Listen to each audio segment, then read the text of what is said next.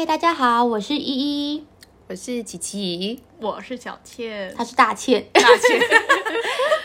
我们又来到了一个礼拜一次的老妹老司机。然后我要念念口号是是你要念口号啊！All Girl Drivers，哎、请这个节奏以后，以后要那个自己抓准对，要抓准。不我们需要再超没有默契的团体啊！没有，是我们两个很有默契，你还要跟上。对我们俩，真是抱歉你没看我们俩刚刚在对我在等等你吗可？能是因为你们两个一样大的关系吧。哦，太过分了。又 来又来，泼硫酸。好了好了，我要分享。我觉得我们今天的主题是我想要跟大家分享我这一周的大事。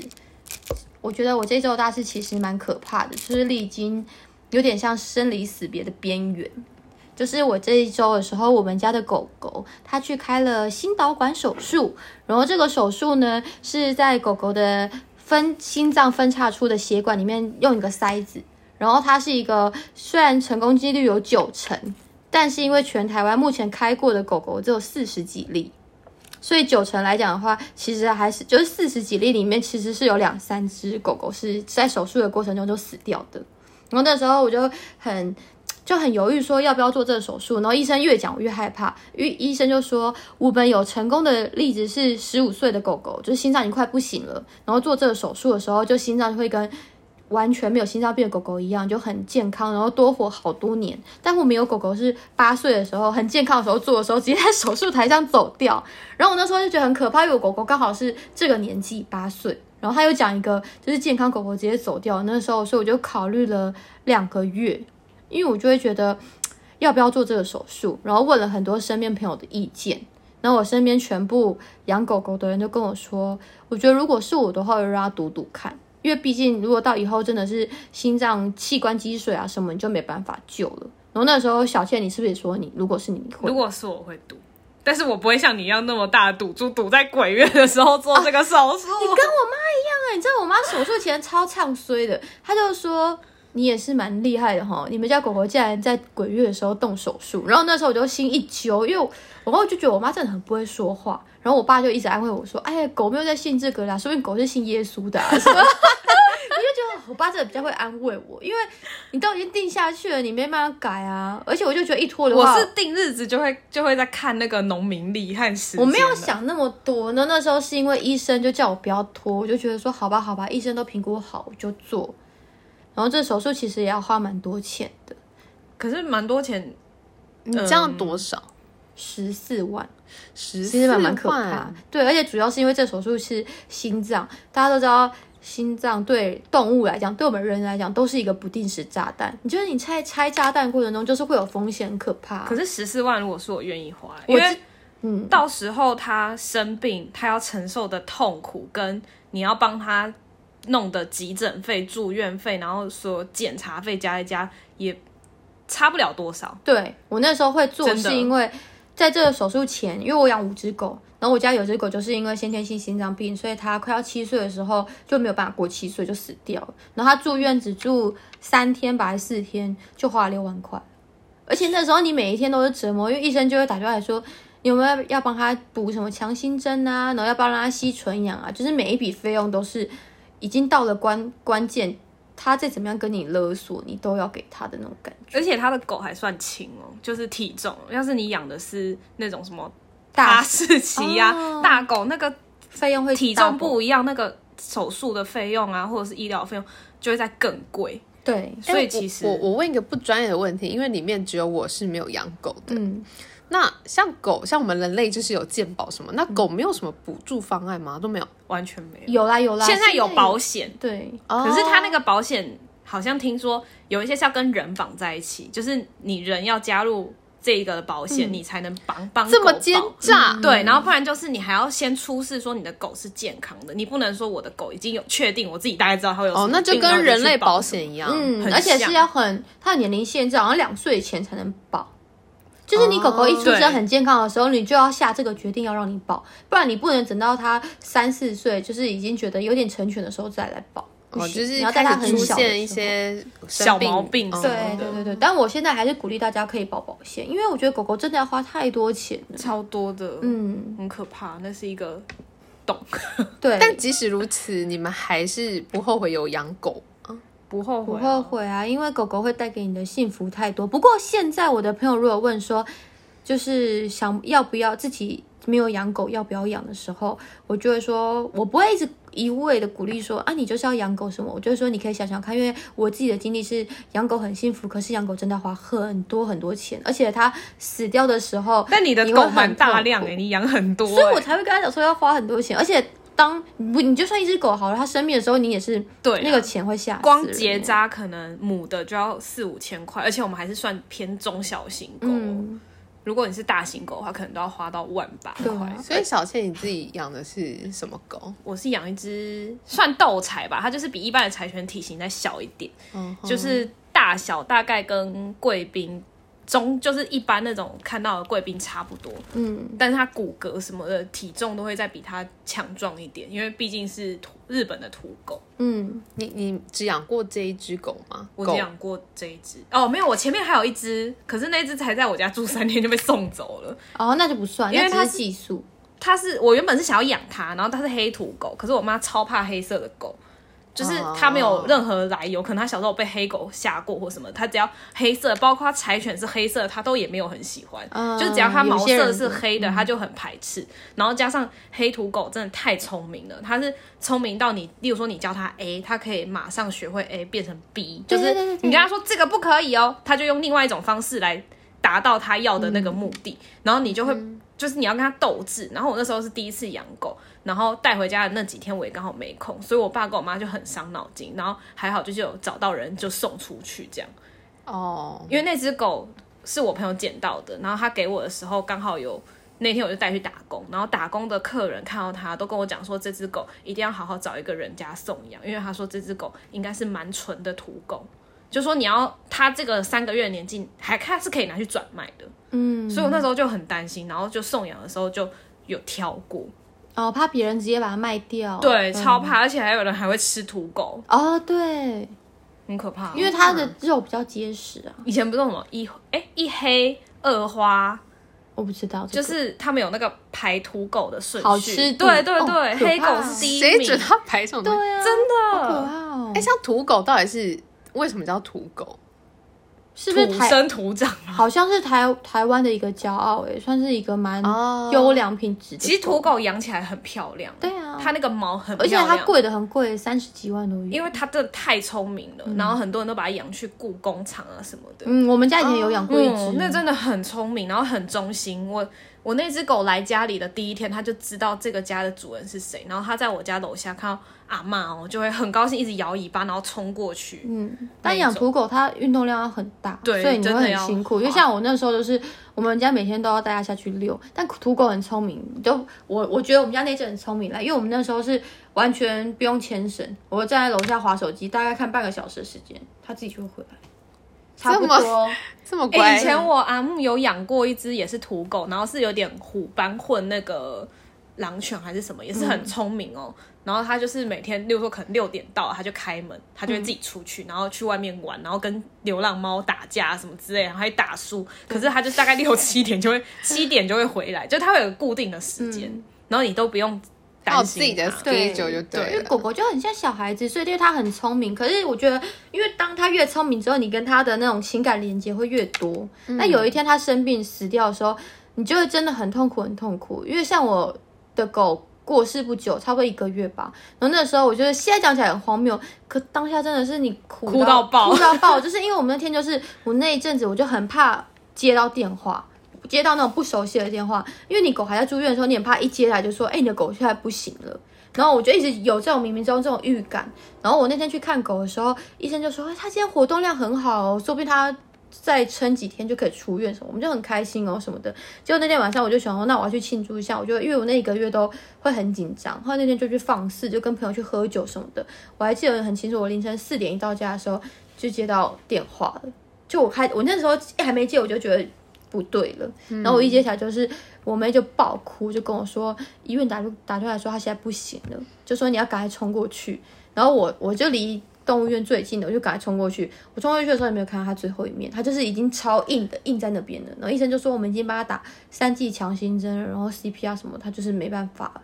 然后你就会就一直在那边摇她，然后就会觉得就会觉得很怪，因为它是一个变成超硬超硬。真的就是看到你会跳、会叫、会什么的，然后突然变一个硬硬的东西，硬，然后然后舌头吐出来，嗯。然后其实有点可怕，然后你就一直一直摇它，就变超硬超硬，然后那时候就是它就会开始很现实，马上就给你传单，宠物的那个殡葬业的传单，两家让他会问你选要怎么处理。对，会让你怎么处理，有一些是直接就是丢废弃物了，嗯然后如果你要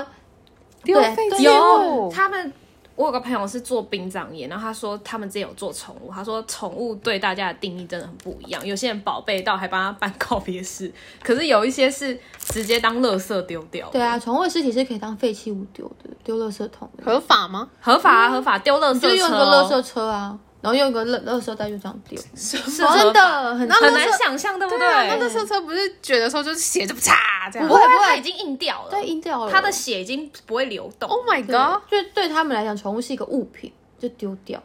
然后那时候他就会给你开始选，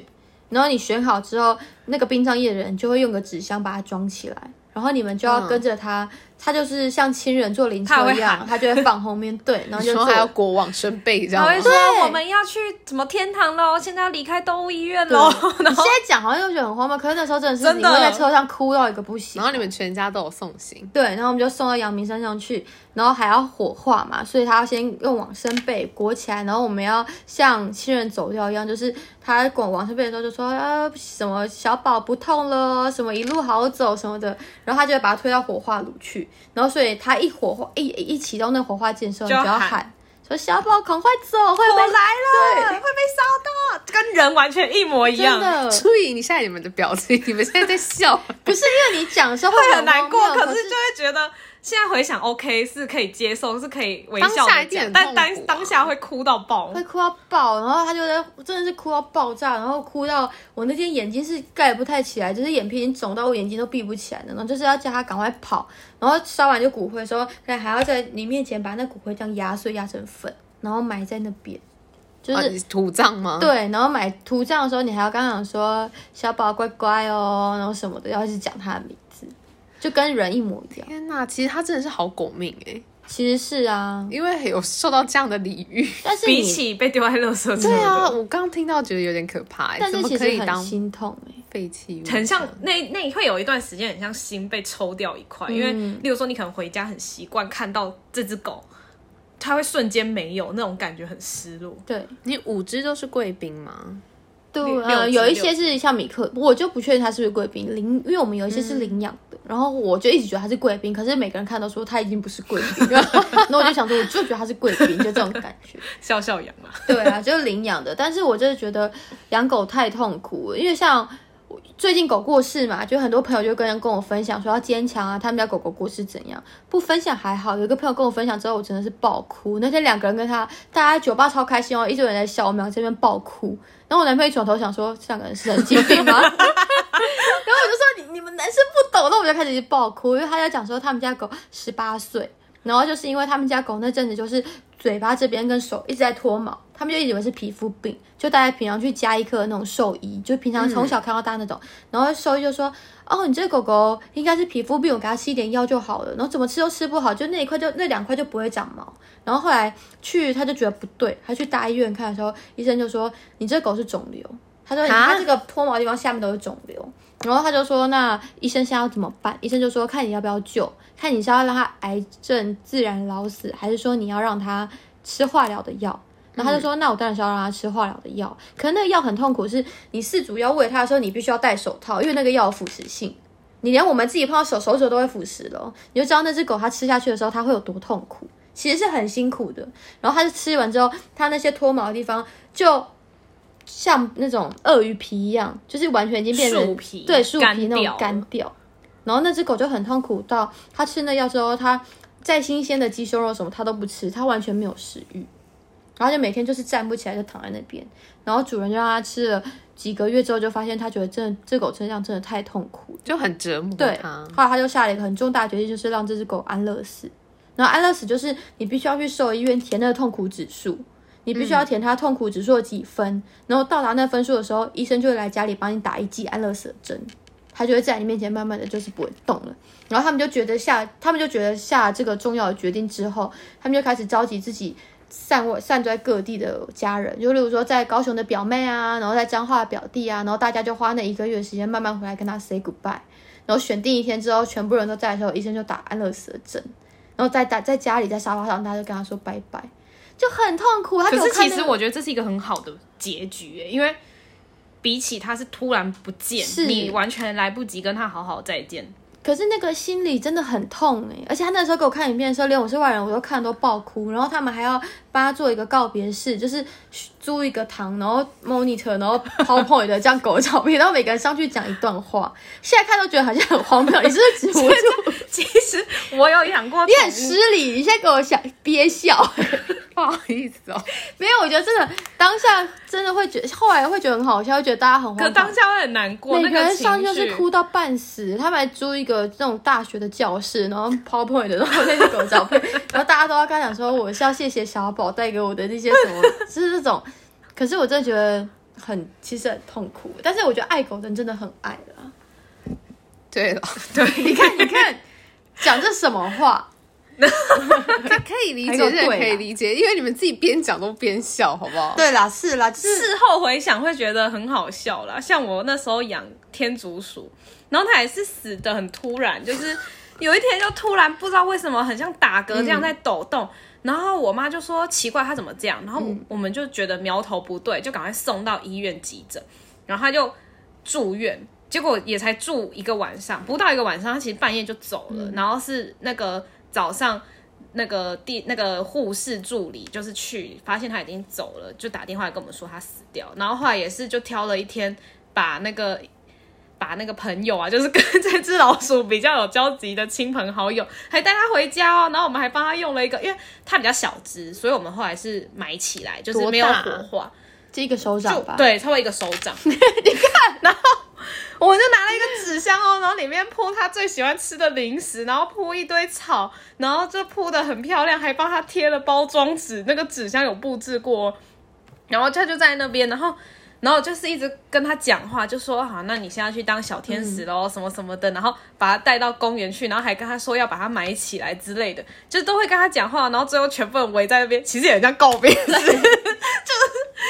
然后我就哭的半死，我就说拜拜，然后然后旁边的人就我弟他们也觉得很好笑，可是就当下会觉得很好笑，可是你就是在那个情境下，你就会觉得很难过，会很难过。真的超难过，而且它是一只老鼠，可是你可能每天回家看到你，它就会对你叫或什么的。突然你有一天回家，然后没有老鼠在那边跑来跑去，它不会冲出来，或者它不会叫什么的，就瞬间觉得那一块好像很空。对，手掌这么大，然后在家跑来跑去，它不会，它有一个范围，然后刚好是我们家一进门的嗯正前方，所以它是可以完全看到有谁回来。然后因为它就是一个很胆小的老鼠，所以你只要一回来，它就会赶快躲到它的窝里面，就是你就会觉得会怎么叫？它就会 然后有，然后他有的时候，他有一阵子那个精神超好的、哦，他还会要零食，他就会在那个，他还或者是刷存在感，他就会所以它要零食是不是误会？哎 真的真的，他有帮他的老鼠做宠物沟通，对他真的是要要零食，而且那宠物沟通老师很屌。那那宠物沟通老师真的很强，他现在已经约不到了，他是要填表单用抢的那一种，他是秒速。好，然后要零食，然后呢？就是他就是会有跟我们有互动啊，可是就是你现在就是坐在客厅看电视，然后就那只老鼠不见了，你就会觉得很很可很奇怪，很像被抽空了某一块这样。然后我妈更好笑，我有一天我妈就在外面，然后我就在房间里面听到一一个一个人在学老鼠叫，就，然后我就想说是谁，结果是我妈。然后他为什么要学老鼠叫？他说他就觉得他很想他，就突然学他叫，然后 我就觉得很傻眼。我那时候真的觉得很好笑，可是又觉得好啦，就是也是一种缅怀的方式。对啊，你而且你不要看他们家老鼠就有手掌大小，他花了六万块帮他们家老鼠做了药师忏的法会。对啊，哎、就是有那个高人指点，就跟我说要做什么 什么什么，谢谢，就是可以就是通到一些比较 special 的地方。然后他就跟我说要帮他做什么样的法会，然后之后他还讲得很清楚哦。他说他大概几天之后，他就会投胎到大陆的某一个村庄，然后他就会出生，就会在那边。他说，因为他的他说就是呃做人的时候做不好才会去当动物，然后他说以前很坏，然后见死不救什么的。我就说不行，我要让我家的宠物赢在起跑点，所以我就头皮硬了，然后就花了六万块帮他做法会，因为我觉得如果我不帮他的话，我不知道，也许这件事情有些人不相信，可是我觉得不管有没有真的成真的实现。假设他真的实现了，那至少他是不用再当动物了，这对他来讲是一件好事。就是我只是买一个希望，就是我觉得它会实现，那我也希望它实现，所以我就做了这些事。应该五十五十吧，五十五十怕观众现在在翻白眼，五十怕观众就像我一样觉得可以来救救济我啊！没有没有，五十怕翻白眼的已经跳掉了，去别的店。不会，他会想继续听你们到底有多荒谬。我跟你讲，我们做宠物沟通更荒谬。对啊，哎。真的蛮荒谬。哎，可是那个老师很准的，因为像我男朋友是一个完全不相信这些的人，他就觉得说怎么可能会有宠物沟通，就觉得都是骗子。然后我带他去之后，他是后来是信到他已经会跟每个他有养动有有有养宠物的朋友就宣传说，那个宠物老师真的很屌，你要去。是哪一个啊？就是你去花莲学那个。就是那没有没有，我我去花莲学那个是那个沟那个老师的老师，嗯，就是他会开课，然后你就可以去学，可是学了要一直练习，然后那个老师就是很努力的练习，叫叫娜雅，对，叫呃娜美的娜，然后雅要怎么说？亚洲的雅，哦，亚洲的雅，他就是他会先跟你核对你家大概的摆设。我觉得如果你是一个希望想探索宠物沟通这一块的话，你可以去试试看，因为像我的话，我第一次跟我男友去的时候，我们就是。走一种，反正它不贵，然后我们想要去踢馆的感觉，因为我也不相信是多少钱，一千块一个小时。对，他我不知道他现在有没有调过，但是我那时候，可是我们那时候是一千，对，一千块一个小时，我就觉得，我就当我就聊天，我就当问到宝。然后后来我就去的时候呢，我就我就觉得说，我这一趟去，我一定绝对不要透透露任何线索给老师，因为我觉得很怕有些老师会顺着你的话讲。就是你讲说，哦，我们家狗狗很挑食，他就会说，哦，对啊，你们家狗狗就是因为他觉得他自己不好，不想要吃这些东西，所以挑食。那我就觉得这种东西我也会讲，所以我就不讲什么话。然后老师去的时候。最厉害是老师就先说，哎，你们家妹妹说她过年前的时候有吃有吃到一个很好吃的 cheese 块，可是姐姐现在都不给她吃，我就吓到，因为我妹真的过年的时候就想说大家过年都吃年菜好料，所以我妹就买了一个很贵的 cheese 块要给狗狗吃，可吃完之后我就觉得那太香了，然后吃完之后嘴巴会很臭，所以后来我就不买那个东西给她吃了。所以老师讲这个时候我就有吓到。然后后来老他就会说，而且妹妹还说她在家里的时候啊，她就把你们家的摆设都画出来。她就说床是在中间，然后下面有三个小床，因为我养五只狗嘛，然后上面有三个小床，真的不是她睡的，都是其他狗狗睡的。然后说她有时候是会睡爸爸的左边，有时候会睡爸爸的右边。那么吓歪，我吓歪。可是可是他那个不会很准，就是我说的不会很准，意思是它不会像我们的视角看到的那么准，因为你要用狗的视角去看，所以。他可能有些东西看到的不是那么准确，因为比较高，那高的地方他看不到。但是至少基本啊，桌子、椅子大概的方位是可以讲出来，都吻合就对，都吻合。然后他还跟老师说：“老师，我就说，哎，我就说老师，他那个有一个宠物的包包啊。”然后我就想说要不要换，他跟老师形容了，说我那个包包大小多大，是什么花色。然后他说我就是夹在一嘎吱窝刚刚好，我喜欢被被姐姐这样子。带出门的感觉，所以跟老师说：“老师，我不想换。”我就吓歪，因为我觉得这种宠物的东西这么多，它怎么可以这么的？而且我那天没有带那个包包去，这才是准的哦。然后而且还有一个老师说：“老师，我跟你讲哦，我们家客厅的哪一边有一个衣柜，满满都是我的衣服。”还跟老师炫耀。我想说，怎么这些老师都知道？哦，所以他不是真的唬人呢？他不是唬人，因为我真的是，我必须发誓说，我一句话都没有跟老师讲。我就是想要踢馆的，因为我就觉得，如果老师今天讲一个很不 OK，我就说哦，老师没有哦，我们我们家不是这样哦。但是他不是，他是一个很明确跟你讲这些，然后他还说我我，而且我回去的时候，他就说我男朋友都在对着一个地方发呆，然后后来我们就一直百思不得其解，他就是我男朋友太喜欢玩 PS4 了，然后他都会对着电视发呆，因为在打电动。对，然后狗不知道，他就会说，他就对坐在沙发上对着电视发呆。然后，他每次看，对他想要叫他陪他玩，可我男朋友都是不理他，就对他发呆。哦，然后他就会讲很多，就是只有你我知道的事情，然后就会爆泪。但你们那一次去是有想要知道什么吗？就例如说他不喜欢吃的东西，或是他哪里痛吗？那一次还好，是因为那一次去，我只是想要去踢馆，有点像是你想要看看他会讲出什么，对然后跟我们的认知是不是一样？所以是测验人，不是？对我是想要去踢馆，我想知道这件事情就没想到真的。的没有踢成功，因为他那个时候跟我讲的时候，小千跟我讲的时候，我就想说，怎么可能这么神奇？哎，你讲那个，你不是有个说他狗狗过世之后，他要带他去游山玩水那个吗？哦，那很感就人、欸。是我，因为我就是跟那个老师沟通到后来变成朋友，然后我就介绍了很多人去，然后就有一个女生，她就是妹妹，然后她就说我的狗狗快要过世了，因为它已经是老化到可能走路会撞到东西，其实你心里会有个底，就是它已经差不多了，只是早晚而已。然后她就说她真的很想跟他沟通这样，然后我就说那你赶快去约，你就说是我介绍的这样，他都会帮你排比较前面。他就说好，结果后来。就我们又好一阵子没遇到，我再遇到他的时候，他跟我说他来不及预约，那狗狗就走了。我就说没关系，走了还是可以预约，就是你去跟他讲，他有哦，还可以哦。可以，他可以做离世的，可是离世的没有说一定可以，就是他们的说法是，它也是一个能量，就是不知道这个能量会到哪里去，但是在它还没有消失或者是到别的地方去之前，你都还可以连得上线的话是可以的。然后，然后我说你去试试看，这样他就真的去试喽。然后试完之后，他就跟我哭着跟我说，他他试完的那一次真的他很感动，然后爆哭，因为他说他一直对他对他的狗很亏欠，他觉得他最后一段时间没有陪到他，这样，然后他就觉得很抱歉啊，嗯，好像没有真的照顾到他。后来他就去沟通，沟通的时候老师就跟他讲说，他的狗狗有去找过他几次，这样，然后那个几次大概是怎么样，就是跟他做梦梦到他的狗的梦境是完全一模一样的。然后，然后他就整个爆哭，哭到不行。然后后来那狗狗还讲很感人的话，他说：“我知道你一直很愧疚，他说你不要愧疚，我知道你很忙。然后他说，如果你以后去哪里玩，你只要到那个地方喊我的名字，我就会马上到你旁边。但你可能感觉不到，我一定会过去。”然后他就又哭得更惨，这是你我 就会觉得很才知道的。感人，而且他还讲哦，他说我知道你想要的出去玩不是那种大家出去玩，是那真的很放松、很放松的那种出去玩，就是那真的是你可能自己平常会私底下对狗讲的话，嗯。他都知哦道。对他讲的心事，对对对，是不是很妙？嗯，而且我本来没有到那么相信，然后是因为我自己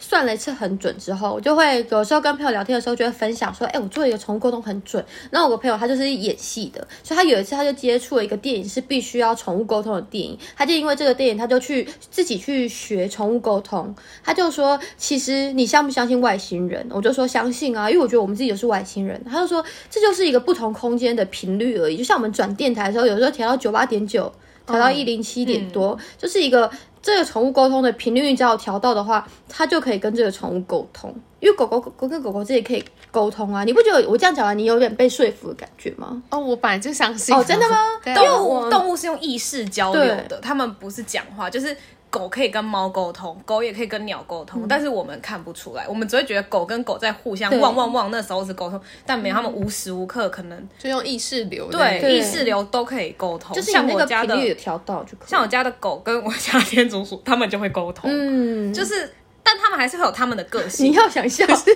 你干嘛心虚笑？因为他们两个的关系是很不对等的。因为我家的狗自视甚高，他就是一、一刚来的时候只有他一个人，所以他就是完全被捧在手心。然后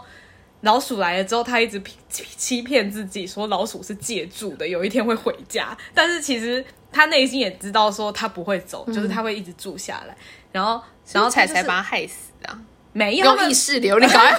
彩彩很疼他哎。其实彩彩对他很好，但他就是很傲娇的那一种，哦他就是。嗯，就是那个老鼠，因为我们那老鼠牙齿不好，然后它就是都不吃东西，然后我们都会跟彩彩说，你要鼓励它，要叫它吃东西啊。然后彩彩就跟沟通师说，我有啊，我就走过去啊，就跟他说，你干嘛怎么不赶快吃草？然后那个老鼠就回他说，可是我的牙齿很痛。他说有多痛？痛到不能吃。然后，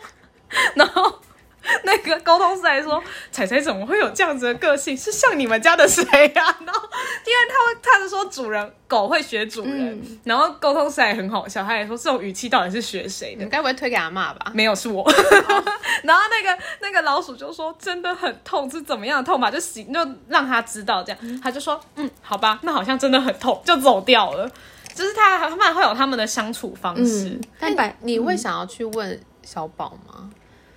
我不太敢，会在想这件事情。然后，但是我觉得就是他刚过世没多久，然后我觉得现在问的话会，我会走不出来，我会觉得很可怕。是我就我不我不知道哎、我觉得可能过一阵子，我如果想要知道一个什么答案的话，我才会想问。可是他就我我我的老鼠我有问，就是他走掉之后，对啊，我知道你有问啊，然后然后我觉得问完之后是开心的，因为你有比较放下，对，因为他只有跟我说他觉得很高兴，因为他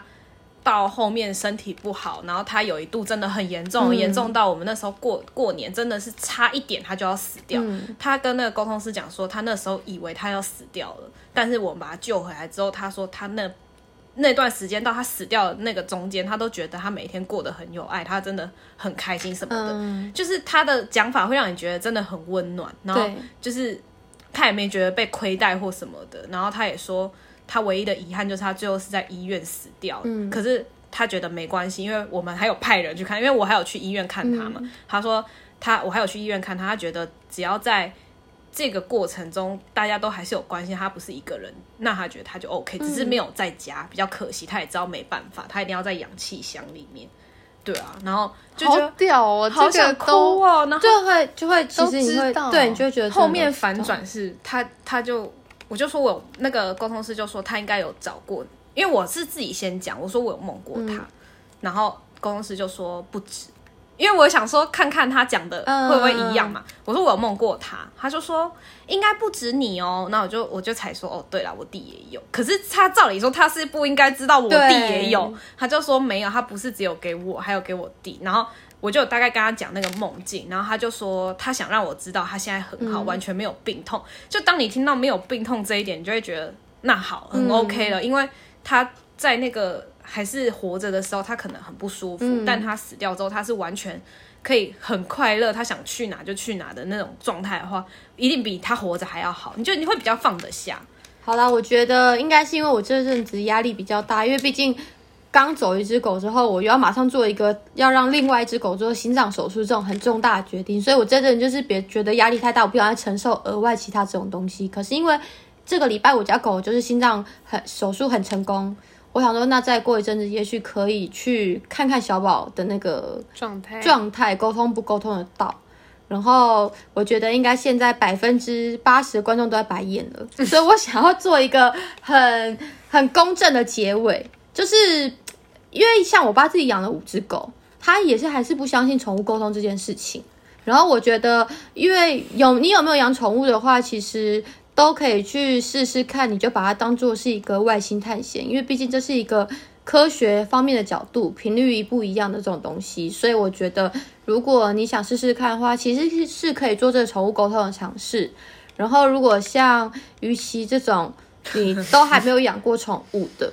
我也会保持一个公平公正的，就是狗狗，就是宠物可以带给你的，不管是狗狗、猫咪、老鼠、鱼、金鱼什么的，就是它都可以带给你的幸福感，一定是有。我看过有人带鱼看医生呢、有啊，就是哦，对不起，就是就是有的人真的是养的动物会猎奇到你会想说他怎么对这种动物会有感情，可是他就是觉得他会带给他快乐。对啊，所以就是每个人的选择不一样，然后有养也好，没养也好，我们都是保持着一种鼓励支持的态度。嗯嗯，爱它不要弃养。反正就当算命嘛，就是你觉得不准，那就是认赔啊；准的话，你从沟通师的身上更了解你的动物，这样也没有什么不好。嗯，那你呢？你这录完，你还想要养宠物吗？我应该还是不会，我觉得我没有办法面临这个。对啊，是真的很痛苦。对啊，我没有办法像你们那么坚强。可是换个角度想，就是总有一天身边的人还是会离开自己啊，这只是早晚要面对。就是人都面对不完，你还要面对动物，就是对啦，其实是真的是这样，所以我我就觉得，我觉得不想养没关系，你就来玩我们家狗就好了。对啊，因为养了也是你可以顾我们的啦。责任啊，真的是责任，责任而且你要把屎把尿的。对啊，而且我们都把它当小孩在养，用的东西都是没有到 top 也是很好，对啊，真的。好。不管观众对我们的那个什么娜雅有没有嗯，娜雅老师，对有没有兴反正它也，很难抢啊。你可以呃搜寻一下，或是有什么疑问可以再留言给我们。嗯，大家拜拜。